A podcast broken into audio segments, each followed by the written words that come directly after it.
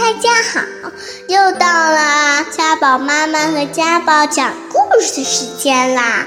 欢迎大家收听家宝妈妈讲故事。大家好，今天我要和妈妈给大家讲的故事的名字叫《疯狂动物城》。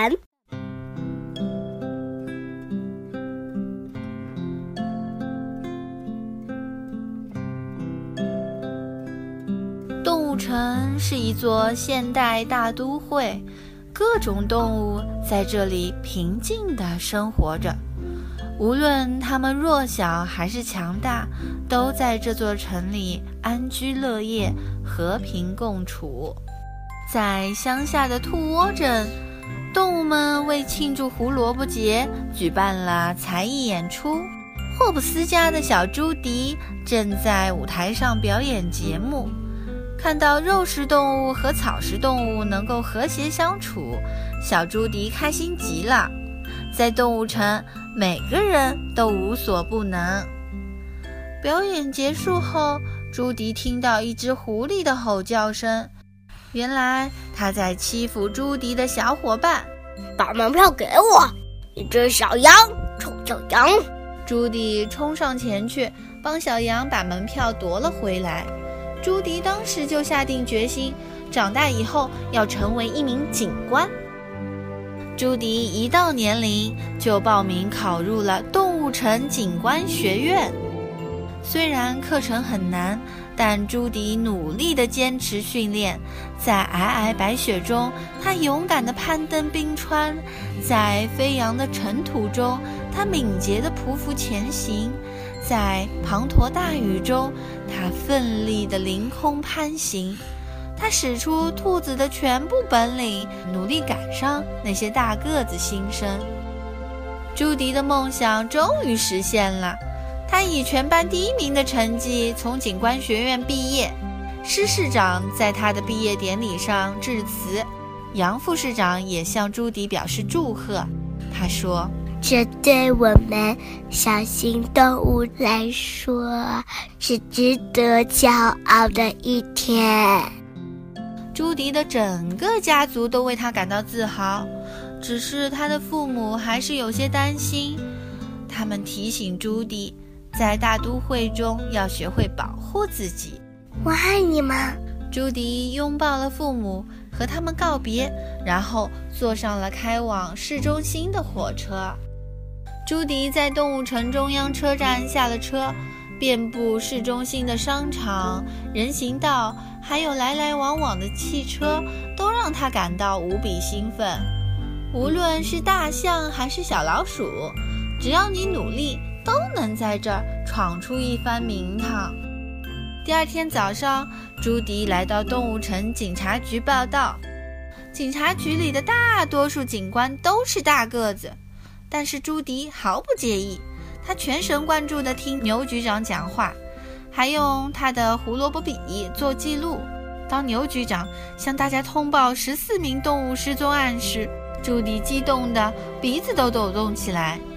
但是牛局长只是安排他查处违章停车，朱迪感到非常失望。即便如此，他还是认真工作，不放过任何违章停靠的车辆。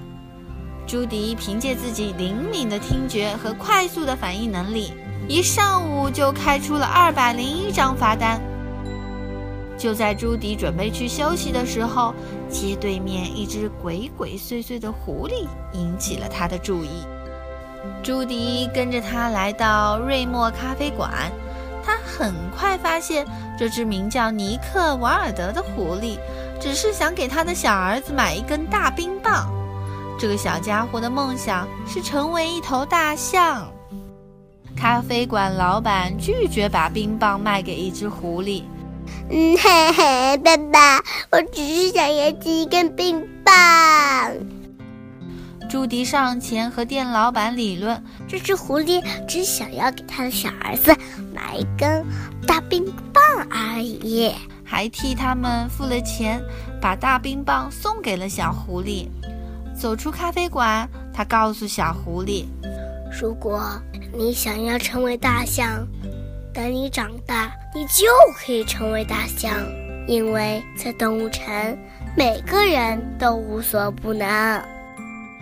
朱迪很高兴自己帮助了狐狸父子，直到他发现这对父子将大冰棒融化做成爪爪冰棒，他们向仓鼠兜售，赚了一大笔钱。最令朱迪难过的是，尼克所谓的儿子，其实是一只声音低沉的成年耳廓狐。我帮了你，可是你却骗了我。朱迪对尼克说：“啊，这只是个小把戏，请来的。”尼克答道。尼克觉得梦想成为一名真正警官的朱迪，真是一只愚蠢的兔子。我才不是蠢兔子。朱迪大声分辨，他正准备抬脚，却怎么也动不了。他朝下看了看，叹了一口气：“哎呀！”他站在了刚刚浇筑的水泥里。哦，真讨厌！算了，我们把它拉出来吧。这只愚蠢的兔子。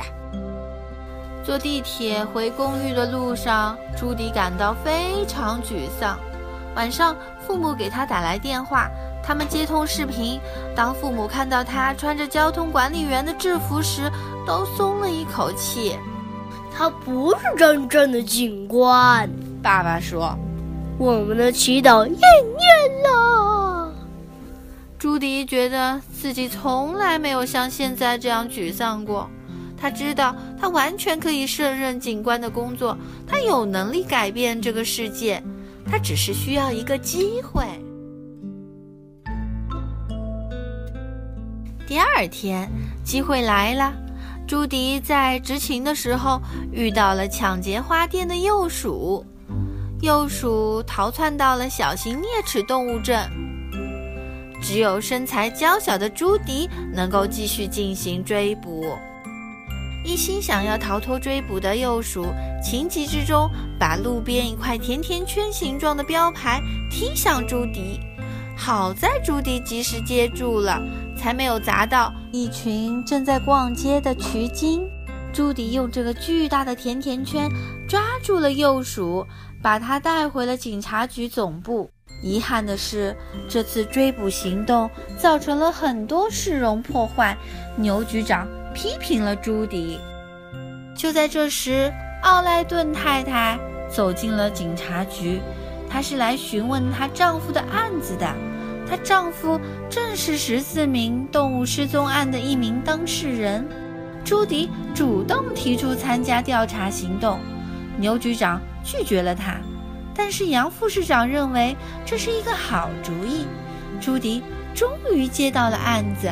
牛局长要求朱迪四十八小时内找到奥莱顿先生，如果没有做到，就得辞去警官的工作。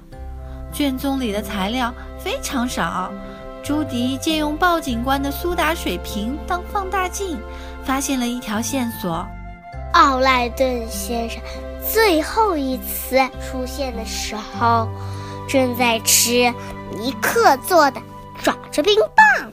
朱迪马上跑去找尼克，但是尼克并不想帮他。朱迪用他的胡萝卜笔偷偷录下狐狸炫耀自己挣了一大笔钱的话，这足以成为他偷税的证据。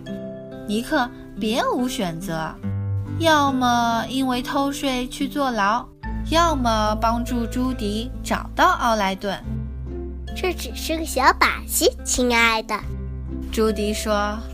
尼克带着朱迪来到他最后一次见到奥莱顿的地方——神秘全绿洲。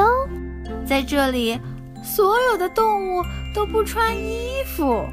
他们俩期望南极那头教瑜伽的大象能知道有关奥莱顿先生的消息，但是他居然什么都不记得了。哦，出乎所有人的意料。最后是慵懒的牦牛犀利哥告诉了尼克和朱迪带奥莱顿走的汽车的车牌号。尼克马上带着朱迪来到了动物车辆管理局，找他的朋友闪电帮忙。闪电是一只行动超级迟缓的树懒。闪电慢吞吞、慢吞吞地帮他们查找车牌号。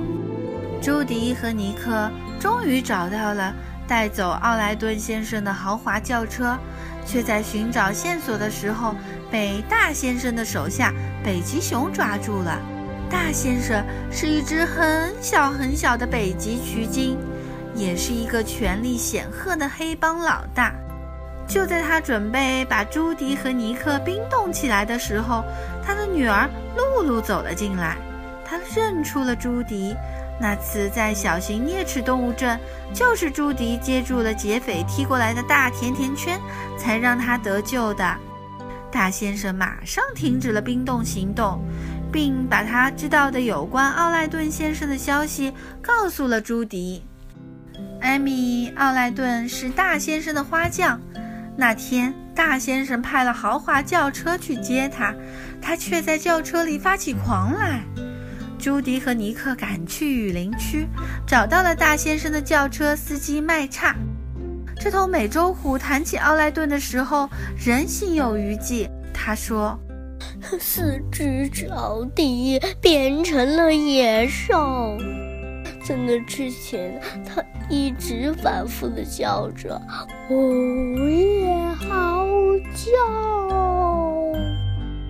突然，麦叉也开始发狂。尼克和朱迪飞快地奔跑逃命。朱迪用对讲机呼叫报警官，但是报警官正在专心地玩手机，根本没有听到。朱迪用手铐把美洲虎铐在一棵树上，他们才惊险逃脱。随后赶到的牛局长并不相信朱迪的话。尼克和朱迪跳上缆车，决定靠自己的力量解决这件案子。在缆车上，尼克告诉朱迪，他小时候经常被同伴欺负，那个时候他希望自己长大以后不仅仅是一只狐狸。就像朱迪小的时候，希望自己以后不仅仅是一只兔子。他们意识到他们之间有许多相似的地方。突然，尼克发现了什么？路边的交通监控摄像头。摄像头会不会刚好拍到了麦叉呢？尼克和朱迪来到市政厅，在杨副市长的电脑上看到了交通监控录像。画面上，麦叉被一辆坐满了狼的货车带走了。午夜嚎叫！看到狼群，朱迪不禁倒吸了一口气。尼克和朱迪追踪这辆货车，来到了悬崖收容所。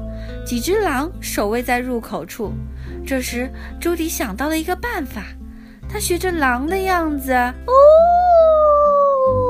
的叫了一声。尼克低声对朱迪说：“真是只聪明的兔子。”他们一起从狂嚎着的狼旁边溜过。收容所里又阴暗又恐怖，但是尼克和朱迪还是找到了他们想找的动物——麦叉。和艾米·奥莱顿。实际上，所有在警察局报了失踪的动物都在那里，它们都变成了野兽。突然，他们听到有人走了过来，于是飞快地躲进了其中一个小房间。施市长走了进来，和他一起进来的还有个医生。朱迪用手机录下了市长说的话。他说：“他想把变成野兽的动物都藏起来，不让任何人知道，包括动物城警察局。”就在这个时候，朱迪的手机突然响，有人给他打电话。他们暴露了。朱迪和尼克顺着排水管道逃出了大楼，把他们发现的情报发送给了牛局长。朱迪逮捕了施市长。我这么做是为了这座城市，施市长反抗道。但是把变成野兽的动物们藏起来，已经让这座城市陷入了危险。上半集就讲到这里啦，这可是一个电影啊！欢迎下次收听下半集哦，拜拜。如果你还想听我们的更多的故事，欢迎大家关注微信订阅号“家宝妈妈讲故事”。我在那儿，我等着你哦。